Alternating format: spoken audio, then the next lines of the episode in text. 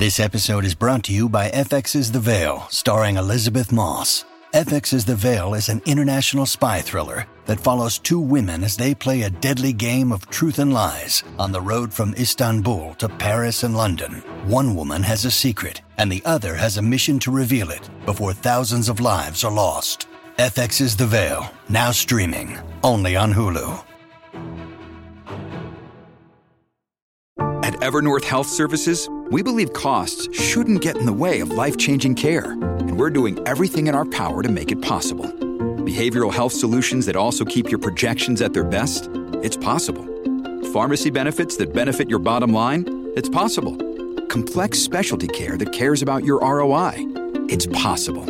Because we're already doing it. All while saving businesses billions. That's Wonder made possible. Learn more at evernorth.com/wonder. Your brain needs support, and new Ollie Brainy Chews are a delightful way to take care of your cognitive health. Made with scientifically backed ingredients like Thai ginger, L-theanine, and caffeine, Brainy Chews support healthy brain function and help you find your focus, stay chill, or get energized. Be kind to your mind and get these nootropic chews at ollie.com. That's O L L Y.com. These statements have not been evaluated by the Food and Drug Administration. This product is not intended to diagnose, treat, cure, or prevent any disease. Hola, esto es New Books Network en español. Bienvenidos a un nuevo episodio del canal de historia de New Books Network en español. Mi nombre es Diana Méndez y tengo el agrado de conversar con un invitado muy especial.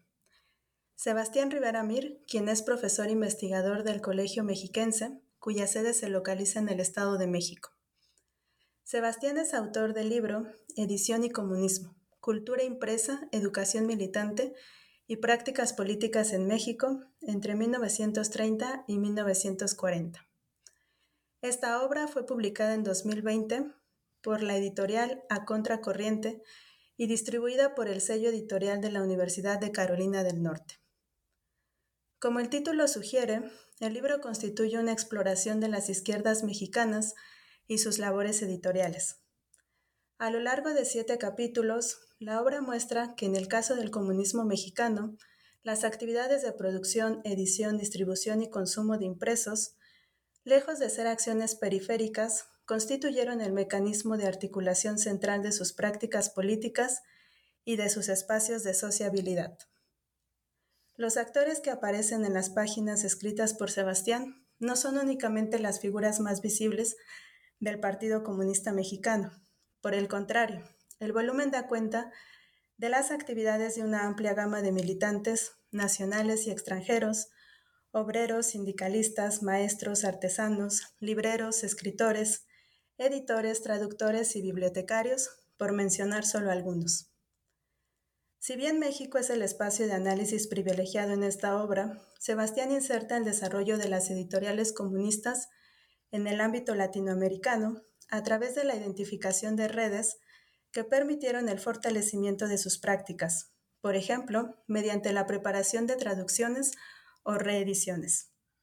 Así, el libro considera los vínculos transnacionales de México con militancias de otras partes de América Latina, a la vez que da cuenta de la particularidad de México en vecindad con los Estados Unidos. Bienvenido, Sebastián.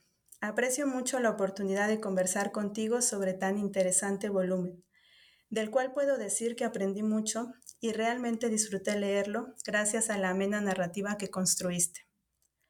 Considero que esta pieza aporta tanto al debate entre especialistas como a la introducción de aquellos que recién se adentran en la historia del comunismo y sus prácticas.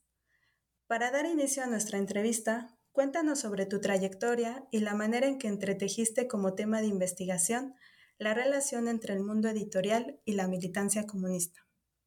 Hola Diana, muchas gracias por la invitación a la entrevista y muchas gracias también por, leer el libro. Sé que en estos momentos del mundo académico es bastante premiante dedicarle tiempo a, la lectura de un libro completo.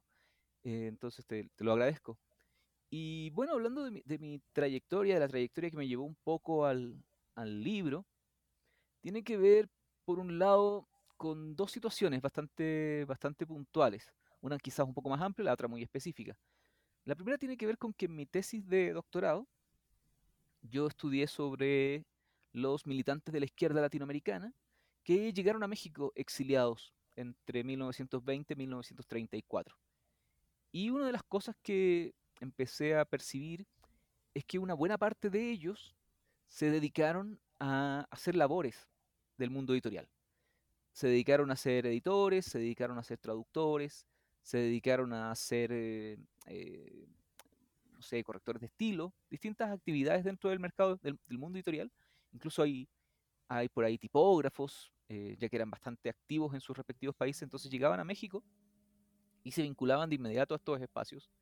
Como además no podían participar en política, el trabajo editorial les permitía algo que era difícil obtener en otro ámbito, que es precisamente ese vínculo con lo político.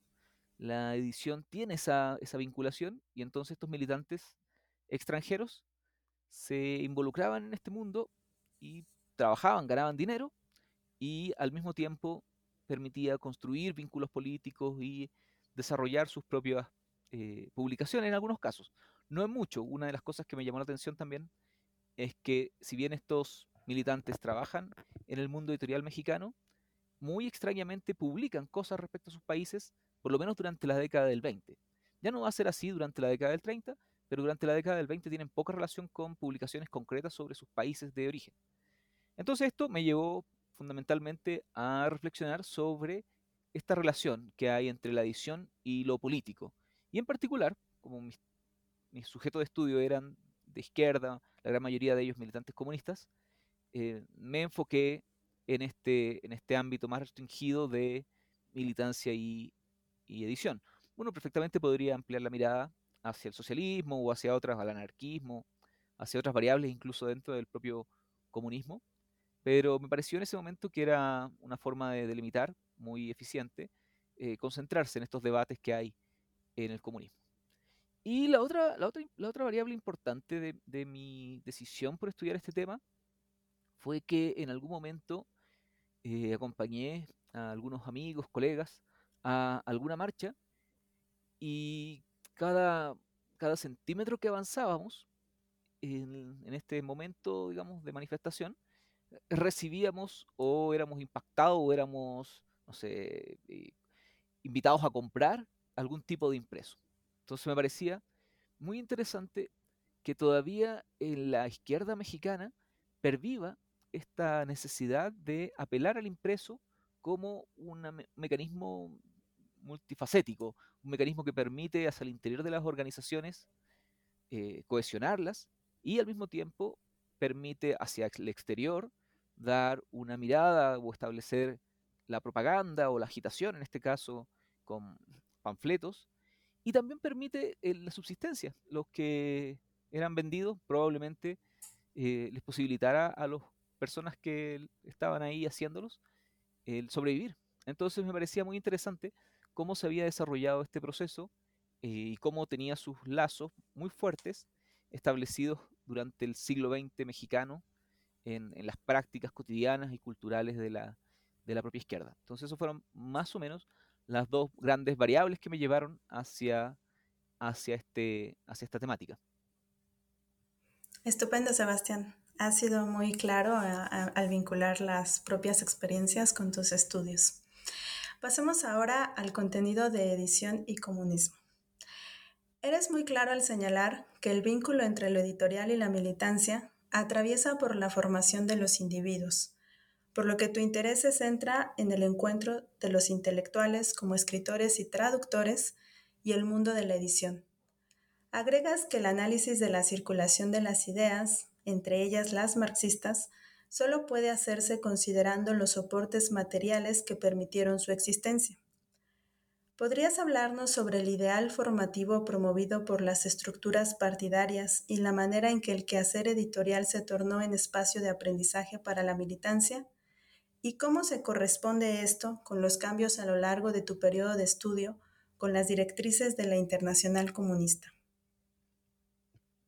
Es una pregunta muy, muy interesante, eh, precisamente porque uno de los elementos de, largo plazo que uno puede ver en, esta relación entre militancia y edición es que prácticamente desde el siglo XIX el socialismo estableció una vinculación estrecha entre la edición, la publicación de textos, la propaganda, la educación y al mismo tiempo las prácticas eh, manuales.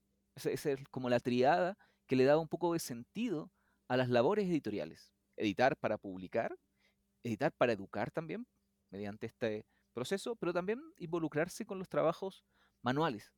Entonces, vamos a tener en esta primera parte de la década del 30, cuando tenemos el, denominado tercer periodo dentro del Partido Comunista, que está marcado por una directriz que establece que la revolución es inminente y por lo tanto hay que desvincularse de los sectores pequeño burgueses, de los sectores intelectuales, eh, de los sectores que no están completamente proletarizados. Entonces, en ese sentido, el trabajo editorial juega una labor fundamental porque finalmente el tipógrafo, la persona que está revisando las pruebas, el cajista, el corrector, una buena cantidad de personas que están detrás de los impresos, son obreros como, como cualquier otro, digamos. Eh, generalmente tendemos a enfocarnos mucho en el editor o en el escritor, pero la gran mayoría de los personajes que participan en la construcción de una, de una obra son obreros. Entonces, esta idea de editar, de editar, por ejemplo, textos que tenían que circular de manera clandestina, acercaba a las prácticas proletarias a quienes fueran militantes. Y la gran mayoría de los sujetos que nosotros encontramos en este periodo, en este 1930, 1934, 35, están marcados por una especie de épica asociada al proceso editorial. Hay un clandestinaje, el Partido Comunista es ilegal, y entonces la gran mayoría de los sujetos está viviendo bajo condiciones de persecución que a su vez lo empujan a determinadas prácticas asociadas a la edición. Hay que conservar los textos, hay que de alguna manera impedir que lleguen a la policía, hay que hacer un montón de cosas que generalmente en el contexto de apertura no se exigirían.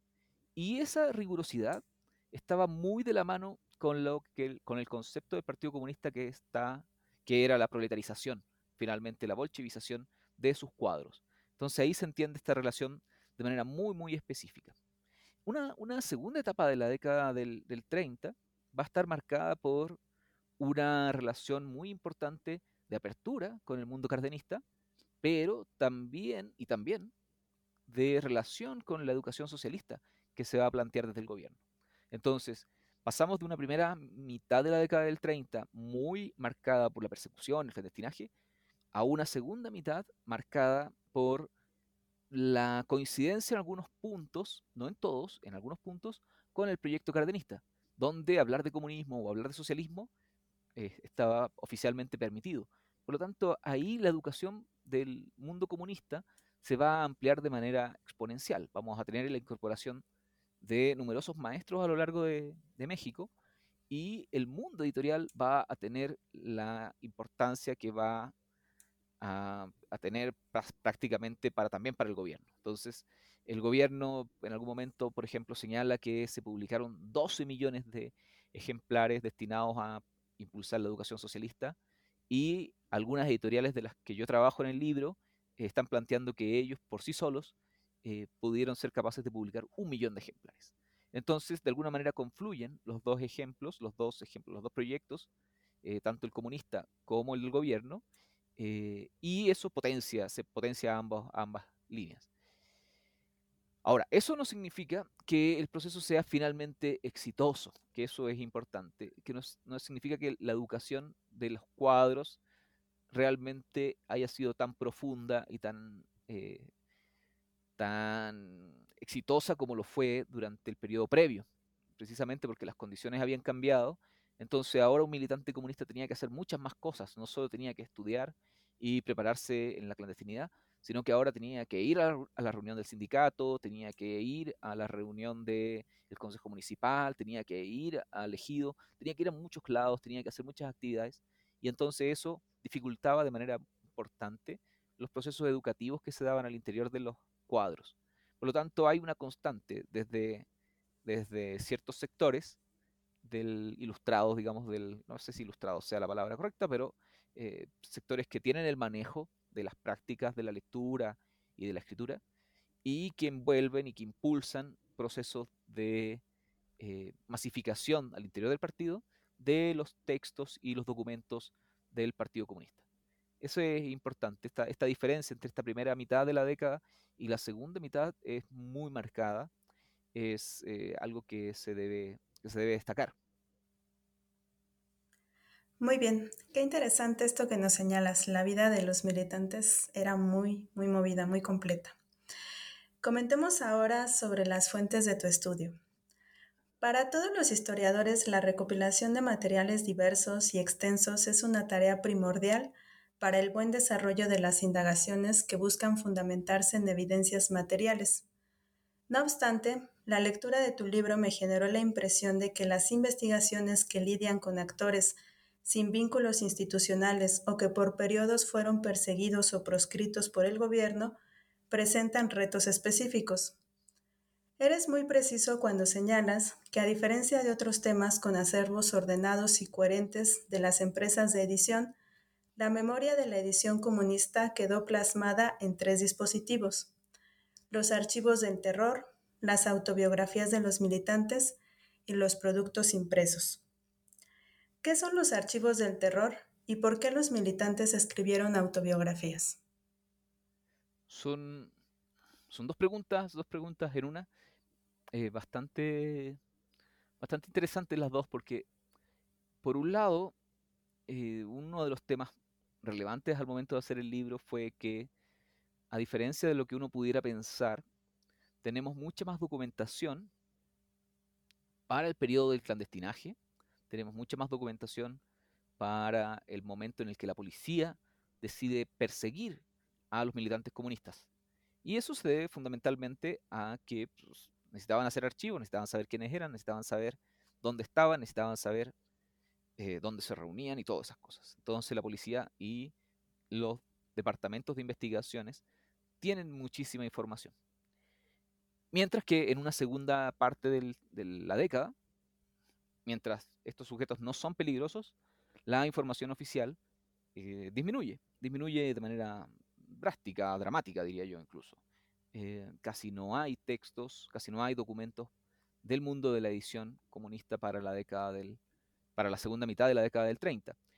Y a pesar, y como tú muy bien decías, a pesar de la importancia de las editoriales que vamos a tener en esa época, que podían publicar un millón de ejemplares, eh, no tenemos sus archivos eh, empresariales, no tenemos su documentación. Eran finalmente empresas que fueron transitorias, la gran mayoría de ellas se acabaron eh, hacia principios de la década del 40, entonces no quedaron esos documentos, quedaron catálogos, quedaron sus libros, entonces es una forma de reconocerlo, y entonces tenemos que recurrir fundamentalmente eh, a otras estrategias. Entonces, en esta primera mitad de la década del 30, yo llamo archivos del terror, precisamente porque están posicionados como parte de estos archivos generados por los organismos represivos. También me parece importante llamarlos así porque tendemos a ver la historia de México como una historia falta de procesos de violencia o procesos de represión del Estado en contra de los militantes. Eh, y lo que uno encuentra en este periodo es que hay matanzas sistemáticas de militantes, hay represión sistemática, hay envío a las cárceles de manera sistemática. Entonces, los documentos que resguarda el Archivo de las Investigaciones Políticas y Sociales de México, del AGN, es realmente y debería ser considerado para esta fecha un archivo del terror tal y como son los archivos de las dictaduras. Eh, México, de alguna manera, atravesó este proceso y hay que dar cuenta también de esa situación. Me parecía, me parecía importante. Y ahora, la otra pregunta es sobre las autobiografías. Es un poco, un poco más difícil de contestar porque finalmente ahí hay toda una literatura de por qué determinados sujetos escriben autobiografías asociada a la modernidad, asociado al, devenir de ciertos tránsitos, especialmente esto se ha investigado para el caso, el caso europeo. Y en esta época encontramos, eh, encontramos numerosas referencias a determinados procesos autobiográficos. La gran mayoría, sin embargo, de estas autobiografías fueron escritas de manera posterior. en los 60, 50, 70 son la mayoría de, los textos que yo encuentro. Entonces ahí habría que hacer esa, esa salvedad. Yo las tomo en, ese sentido, son visiones eh, épicas, eh, un poco con lo que llama Bourdieu la ilusión autobiográfica, que la ilusión biográfica que finalmente eh, nos muestra una imagen de los personajes que no tiene mucho que ver, a lo mejor, que es una representación finalmente. Tendrá mucho de, lo que podríamos llamar real, pero también tiene mucho de imaginativo y de, responder a un imaginario de lo que se construye al momento de hacer la autobiografía. Lo importante es que para todos estos sujetos que hacen sus autobiografías posteriormente, el periodo de los años 30, eh, tanto el, espacio clandestino como el gobierno de Lázaro Cárdenas, ocupa un lugar trascendental. Todos consideran que en ese momento eh, fueron de alguna manera el periodo en el cual se desarrollaron de la mejor forma política posible. La gran mayoría plantea que esta década es su década de aprendizaje, es su década de formación, es, es su década de vivir plenamente lo político. Entonces eso es interesante como esta retrospectiva nos lleva a esa evaluación de este, de este periodo.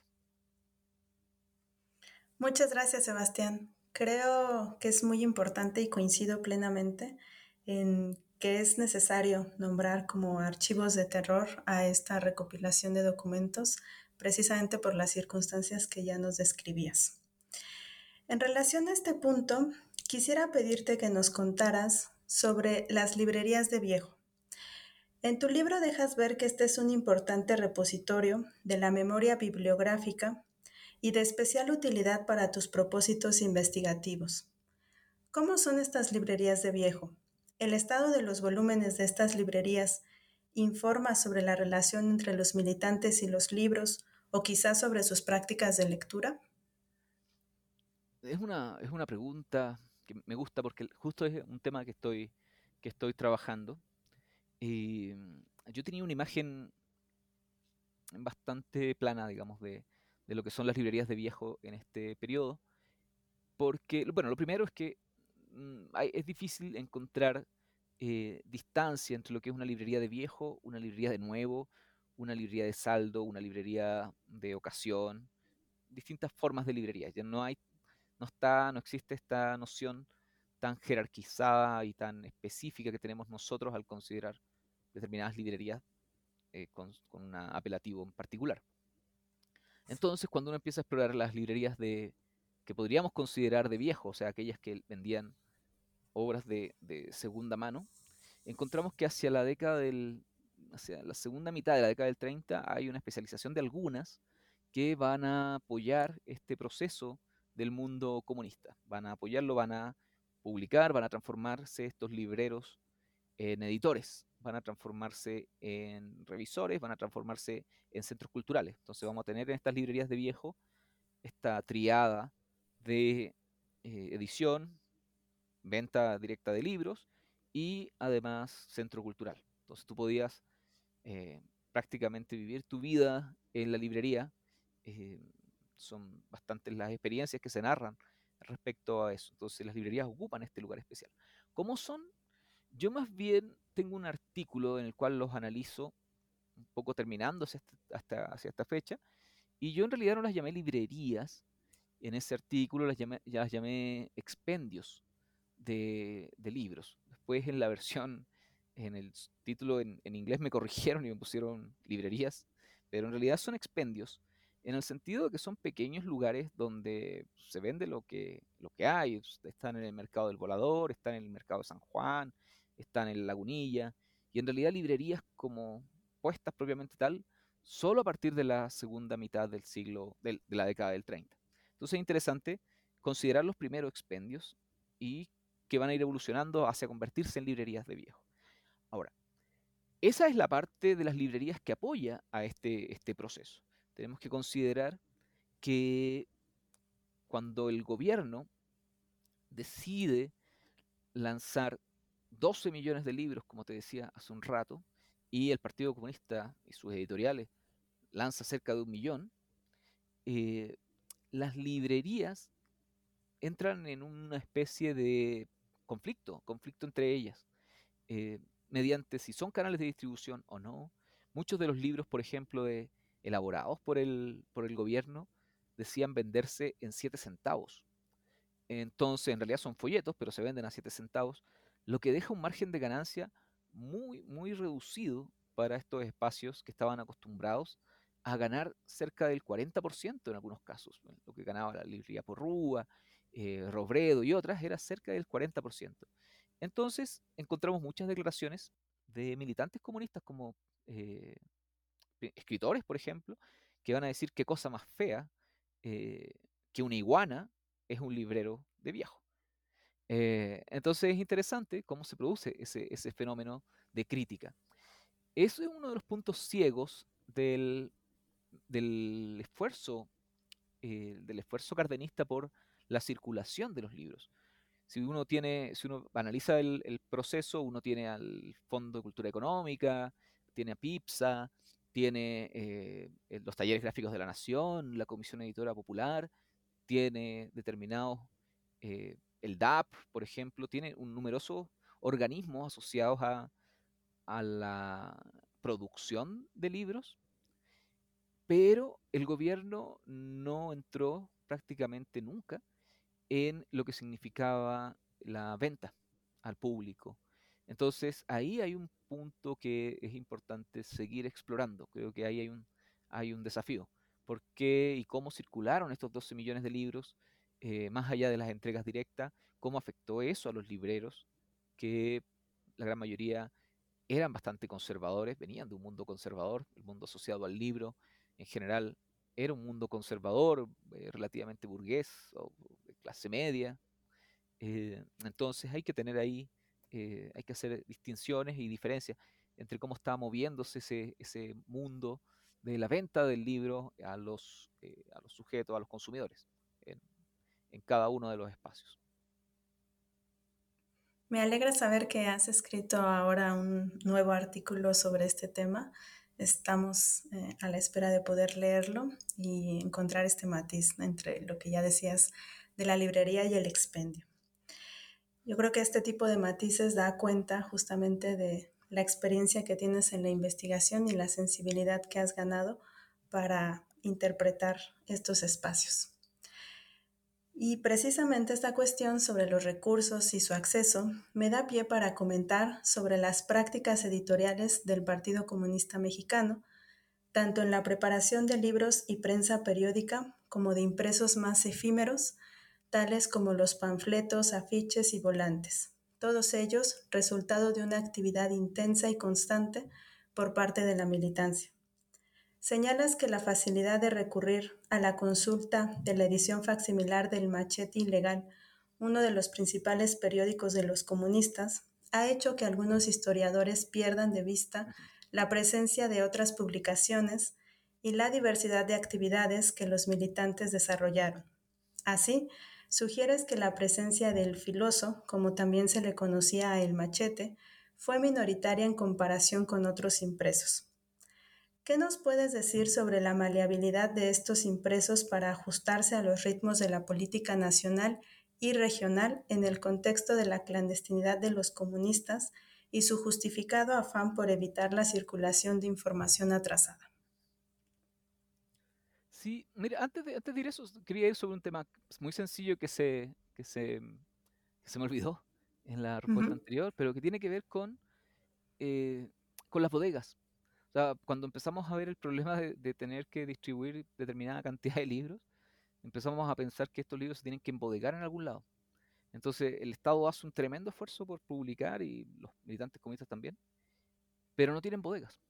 Entonces, cuando uno empieza a hurgar, digamos, en estos, en estos desafíos, claro, uno puede ver la parte más, eh, más de contenido, digamos, de qué dice el libro y todo eso, pero cuando hice yo mi, investigación, uno de los esfuerzos fue precisamente por darle continuidad a las exploraciones desde el giro material, que, finalmente eh, impactan en la comprensión de determinado libro.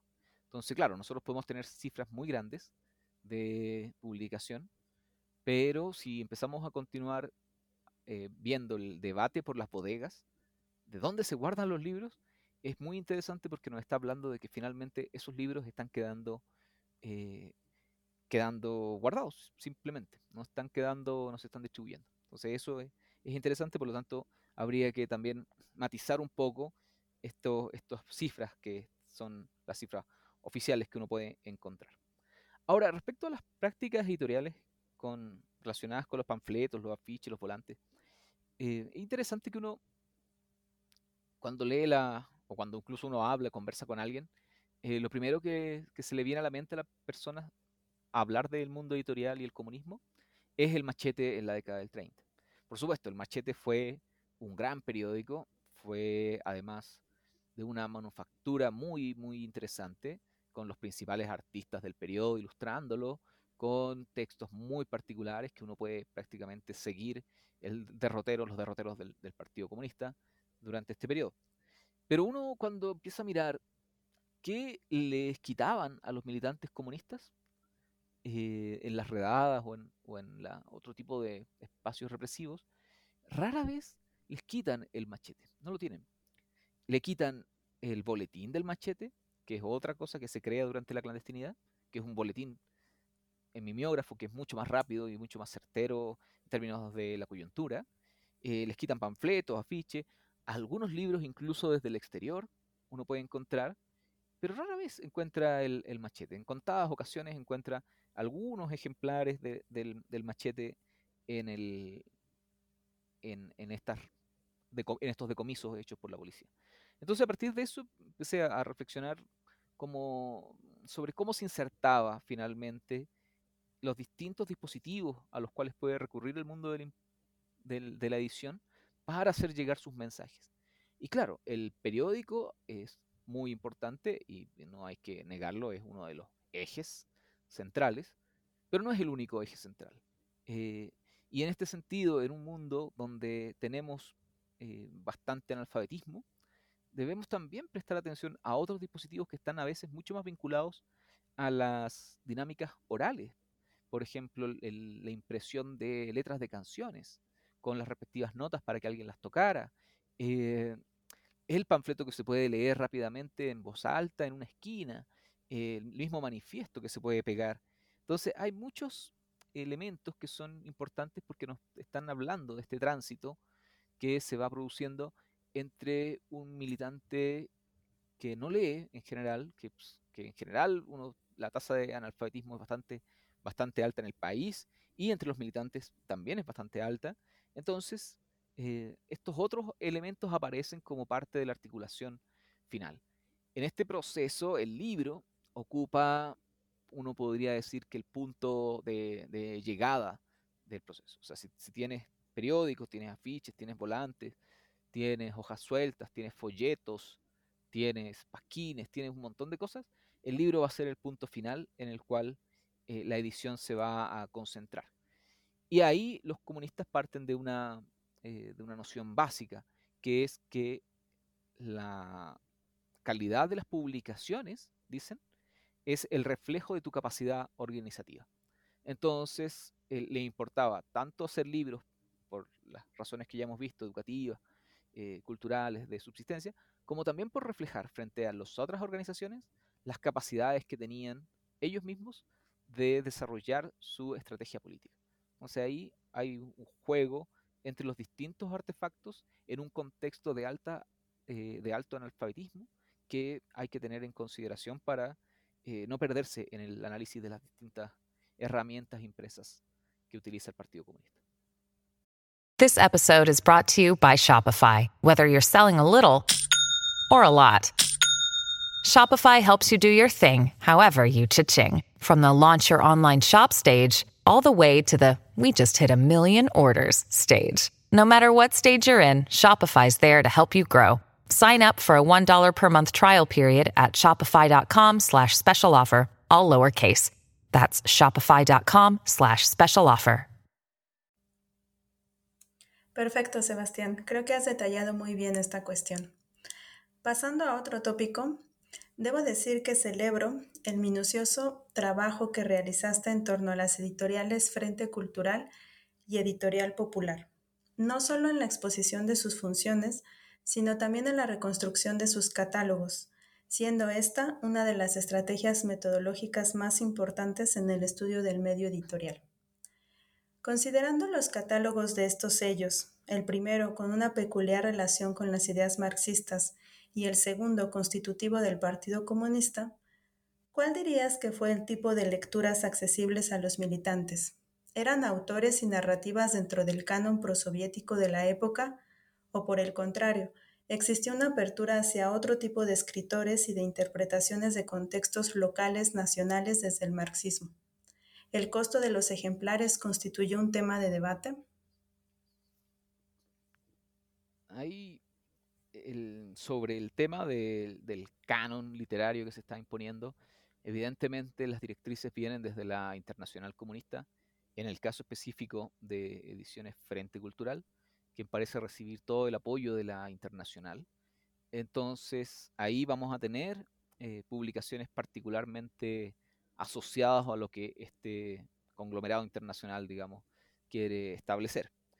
Eh, en el caso de eh, Editorial Popular, que es la editorial oficial del Partido Comunista, la otra edición, Ediciones Frente Cultural, una especie de editorial satélite, eh, editorial Popular va a publicar fundamentalmente temas que tienen que ver con la coyuntura política, sobre todo con lo que hacen los dirigentes del partido, pero también algunos dirigentes de la región, algunos dirigentes de la internacional, algunos dirigentes de Estados Unidos, eh, algunos dirigentes de España. Entonces vamos a tener esa especialización. Podríamos agregar otras, por ejemplo, Editorial Morelos va a tener una eh, apertura hacia la literatura. Eh, editorial Masas va a tener una apertura hacia los problemas que tienen que ver con, el, nombre que le da, que tiene la editorial, las, masas, a lo que es masivo. Entonces, todo lo que tenga que ver con la movilización se va a, publicar. Por ejemplo, ediciones sociales, una vez que migra desde España hacia México, va a publicar temas que tienen que ver con lo educativo, dando un énfasis especial, en espacio especial, a los profesores mexicanos para que publiquen sobre sus eh, diversas, eh, diversos temas. Entonces yo si bien creo que hay un canon detrás de esta constelación de editoriales que deben ser, yo no me parece que haya, eh, tengo una cifra aproximada, me parece que hay ocho editoriales que están trabajando en conjunto, probablemente hubiera más, Tal vez por ahí algunas editoriales simplemente publicaron uno o dos textos y quedaron fuera del radar. Eh, pero esta constelación de ocho, tal vez nueve o diez editoriales están de alguna manera enfrentando distintas variables dentro del mundo literario. Todas se especializan de alguna forma y todas comparten espacios en otros sentidos, eh, publicitarios, en otros sentidos de finalmente cuando necesitan un texto se lo transfieren, si es necesario que lo publiquen dos editoriales, lo publican dos editoriales.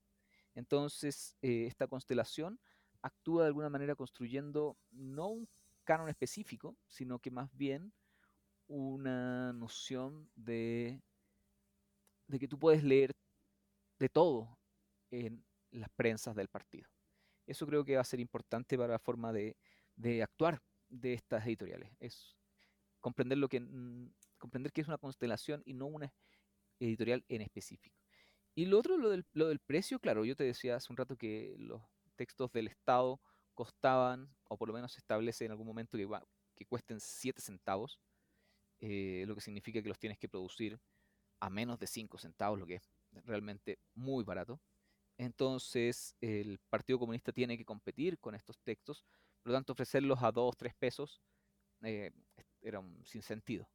Eh, los podrían haber ofrecido gratis, eh, porque finalmente había ahí dinero del partido propiamente tal, de las cuotas de los trabajadores o cosas, de dinero tal vez provenientes de, la Unión Soviética, que financiaban estos esfuerzos. Sin embargo, el enviado de la eh, Cominter en México, estadounidense, que se llamaba Alexander Trachtenberg, decide eh, que los libros se vendan, porque si no, si al regalarlos la gente le iba a dar, según él, eh, cero valor. O sea, era importante que se vendieran para que se la gente los quisiera, los valorara. Y otra variable también importante que es que el hecho de que se vendieran es que eso le permitía a los militantes ganar un poco de recursos. Muchas veces encontramos en el machete o encontramos en, las mismas publicaciones de las editoriales eh, llamados de atención a sus corresponsales porque no ha llegado el dinero. Y eso en realidad era una forma de financiar la participación política de las bases del, partido. Entonces, lo del costo es un tema que tiene esas dos variables, digamos. La variable, primero, de que sea algo valorado y lo segundo es que también permita al militante de base sostenerse relativamente, eh, que, se produzca algún ingreso. Muy bien. Otro aspecto que llamó mucho mi atención en los capítulos que dedicas a estas editoriales es la presencia de militantes extranjeros, quienes no solamente forman parte eh, del, cúmulo de lectores, sino también fungen como escritores y traductores. ¿Podrías contarnos un poco más sobre el particular papel de estos extranjeros en México? Sí, se, puede contar mucho menos de lo que uno quisiera, porque la amenaza del 33 constitucional, del artículo que establece que cualquier extranjero que intervenga en política puede ser expulsado del país sin, juicio previo, eh, hace que la gran mayoría de los militantes que participan en este mundo mantengan un bajo perfil y que no hayan dejado gran, grandes documentos. El personaje más importante, a mi juicio, es una especie de fantasma que aparece en todos lados, pero nunca eh, realmente pude eh, profundizar en su actividad porque finalmente no, simplemente no hay rastros, que es Salvador de la Plaza, un venezolano que había llegado exiliado en la década del 20, era doctor en sociología en Europa, y llega exiliado y va a trabajar en distintas publicaciones de, del Partido Comunista, y sobre todo de la Liga Antiimperialista. Va a trabajar junto a, eh, Julio Antonio Mella en, la década del 20.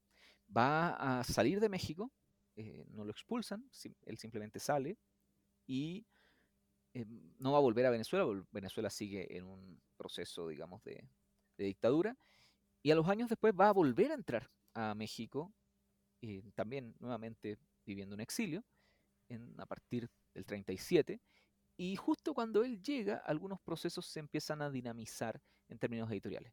Es una persona con mucho conocimiento del mundo editorial y además tiene muchos contactos a nivel latinoamericano, por lo tanto genera redes de distribución latinoamericanas. Él sería, yo creo que tal vez una deuda eh, dedicarle más tiempo. Lamentablemente, eh, lamentablemente no, simplemente no hay fuentes, no hay, eh, él no aparece dando entrevistas, no aparece hablando de estos procesos. Los que aparecen son, son otros sujetos y, y no Salvador de la Plaza.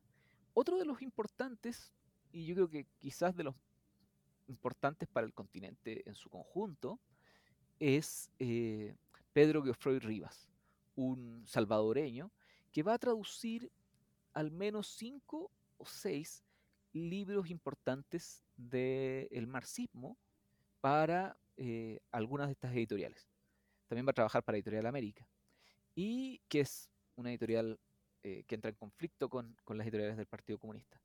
Pero uno puede encontrar referencias a sus traducciones en Chile o en Argentina. Por ejemplo, los principales próceres de la Unidad Popular que gobierna Chile del 70 al 73 dicen que gracias a las traducciones que se hicieron del buen marxismo, buenas traducciones de un buen marxismo en México en la década del 30 es que ellos se formaron y lograron evitar eh, leer la, la, basura, digamos, que se podía eh, ofrecer eh, como mecanicista y, y con pocos matices. Entonces, gracias a él realmente se establece una profundidad. Él llegó a ser parte de la traducción de los, de los manuscritos filosóficos económicos de Marx. Eh, en esto también trabajó y trabajó mucho más eh, una traductora alemana. Y, pero él también traduce textos de Engels, traduce eh, numerosos manuales también de, que vienen de Francia sobre marxismo. Entonces es una de las piezas claves también para, para entender este, este mundo. Y finalmente, para cerrar, digamos, con estos extranjeros, tenemos a Salvador de la Plaza, Pedro que fue Rivas, y el tercero que yo mencionaría como una figura importante desde otra perspectiva, tenemos a Salvador de la Plaza desde el mundo, desde la interna, digamos, desde la organización de las empresas editoriales.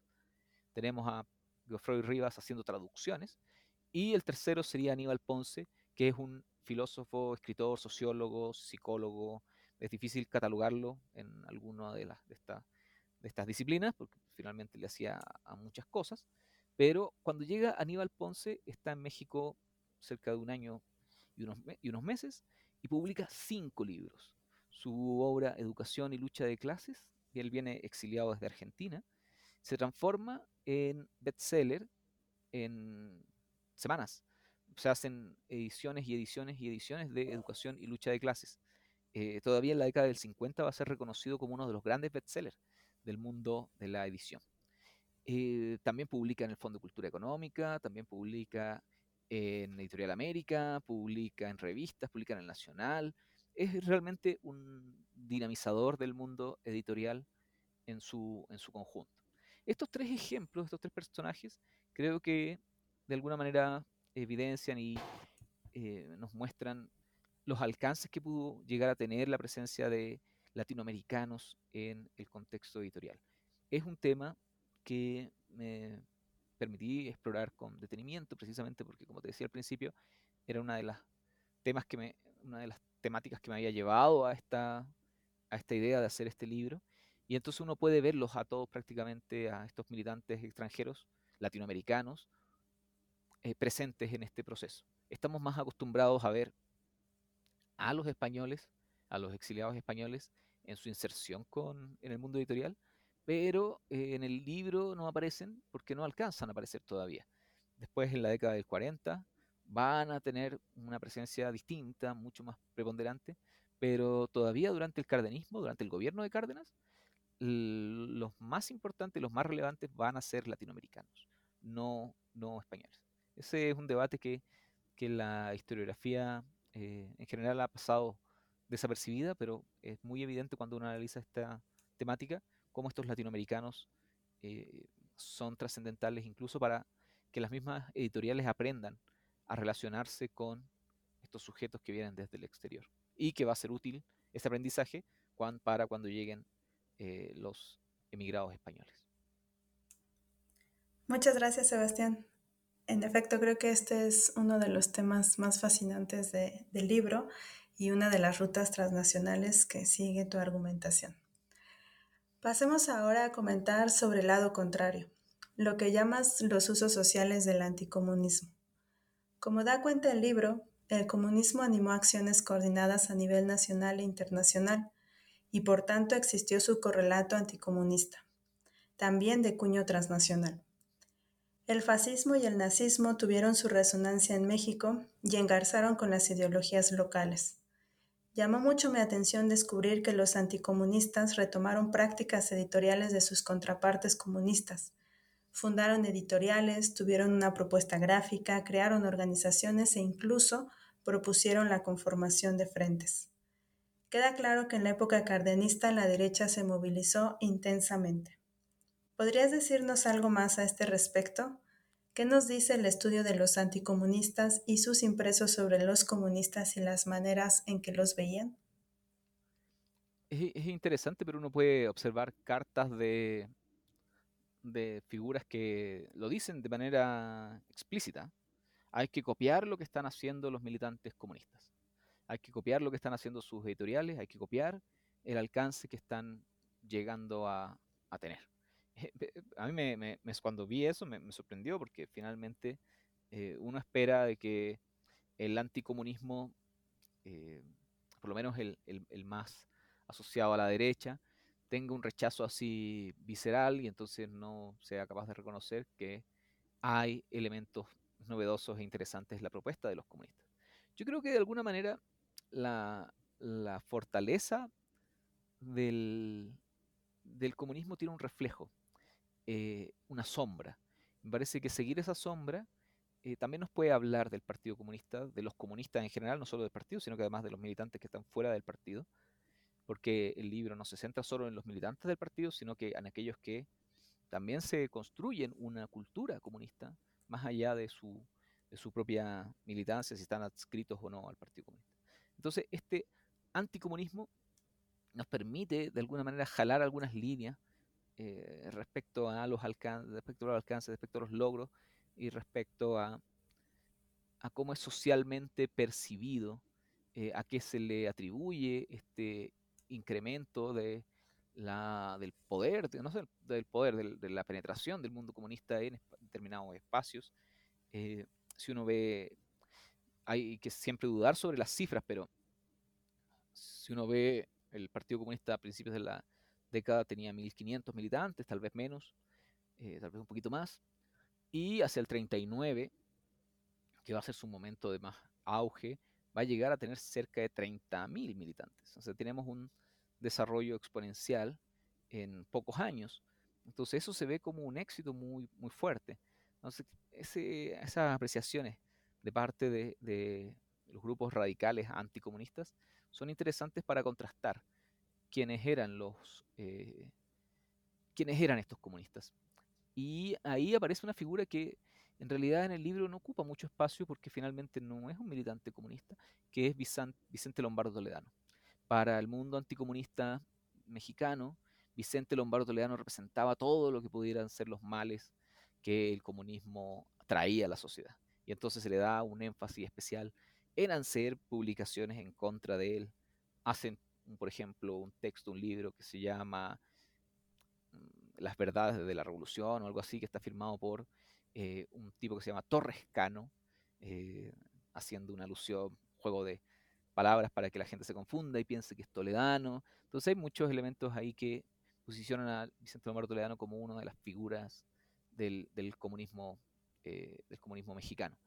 Es interesante ese, ese, espacio, porque si uno revisa las editoriales comunistas, nunca Vicente Lombardo Toledano publicó un libro en estas editoriales.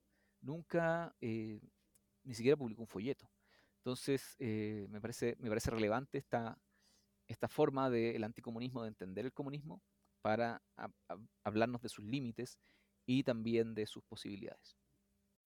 When you need mealtime inspiration, it's worth shopping Kroger, where you'll find over 30,000 mouthwatering choices that excite your inner foodie. And no matter what tasty choice you make, you'll enjoy our everyday low prices, plus extra ways to save, like digital coupons worth over $600 each week. You can also save up to $1 off per gallon at the pump with fuel points. More savings and more inspiring flavors make shopping Kroger worth it every time. Kroger, fresh for everyone. Fuel restrictions apply.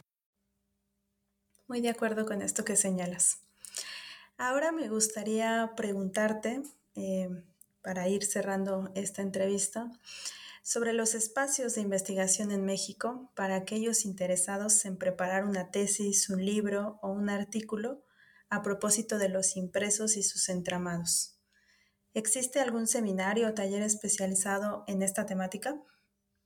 Ah, mira, tenemos eh, con eh, un grupo de colegas, eh, un seminario que se llama Usos de lo impreso en América Latina y nos juntamos cada mes a debatir textos que tengan que ver con cómo se usan política, cultural, social, económicamente los impresos.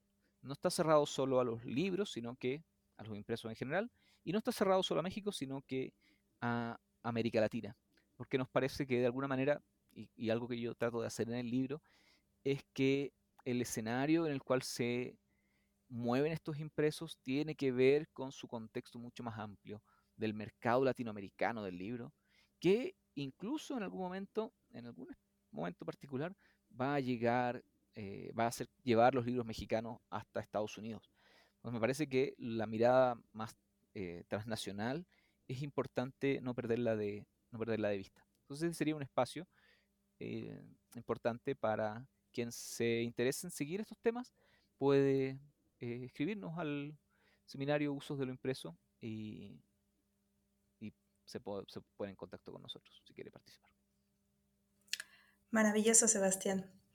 Ahora me gustaría que nos contaras en qué nuevos proyectos estás trabajando. ¿Tienes algún otro libro en puerta que podamos leer próximamente? Acabo, este año acabo de publicar un libro que se llama Edición Latinoamericana, en el cual hice una pequeña revisión destinada a estudiantes de licenciatura respecto a las temáticas que uno más, más destacadas que hoy día se están investigando sobre el mundo de la edición. Las librerías, el tema de la promoción de la lectura, la idea del ecosistema del libro, que es algo que vengo trabajando. Entonces es una publicación que si a ustedes les interesa podrían descargar desde internet, se llama Edición Latinoamericana. Eh, lo editó Claxo y la UAM Cojimalpa, así que está, está disponible. Y en particular mis proyectos a futuro, en este momento me estoy eh, centrando en una temática que aparece y que creo que apareció ahora en lo que conversamos, que es la educación y su relación con la cultura impresa. En México tenemos muy bien asociado la idea del libro de texto, como, y eso ha, concentrado numerosas de las miradas de la historiografía, pero lo que estoy tratando de hacer ahora, empezando, es en realidad ampliarme un poco más allá y ver el mundo de los escritores, el mundo de los maestros, el mundo de los lectores, eh, pensando en que existe una cultura impresa que va a darle ciertas características a la educación. No es solo libros de texto, sino que también obras de, teatro, eh, lo que les decía hace un rato, esta publicación de canciones que puedes tocar con tu, eh, con tu colega, con tu curso, con lo que sea. entonces creo que ahí hay un campo fértil todavía para seguir investigando respecto a, esta, a estos usos de, lo impreso y en particular a la construcción de una cultura asociado a estos, a estos impresos que tiene ciertas particularidades y que me gustaría explorar en detalle más adelante. Muchas gracias Sebastián. He disfrutado mucho la oportunidad de conversar contigo sobre la crucial relación entre las prácticas editoriales y la militancia comunista. Has hecho una entrevista muy completa y nos has ilustrado sobre ese álgido periodo en el que militar fue editar. Estoy segura de que nuestros seguidores encontrarán pistas muy valiosas para adentrarse en la investigación sobre los impresos, así como una sugerente invitación para ampliar el mirador desde el que se escribe la historia del comunismo, tanto en México como en otros puntos de América Latina. Deseo que el libro siga siendo muy leído y que en concordancia con las ideas abordadas, el volumen avance en la construcción de su propio itinerario transnacional. Señalas que el transnacionalismo de tu obra se funda en que fue escrito por un chileno residente en México y publicado en Estados Unidos, lo que considero una evidencia de lo vigente de la apuesta editorial en la región. Mucho éxito en los proyectos por venir. Esperamos escuchar de nuevo sobre tus libros en este espacio y a quienes nos escuchan les agradezco su atención. Hasta la próxima. muchas gracias por la, por la entrevista y por esta, esta conversación. Gracias por escuchar New Books Network en español.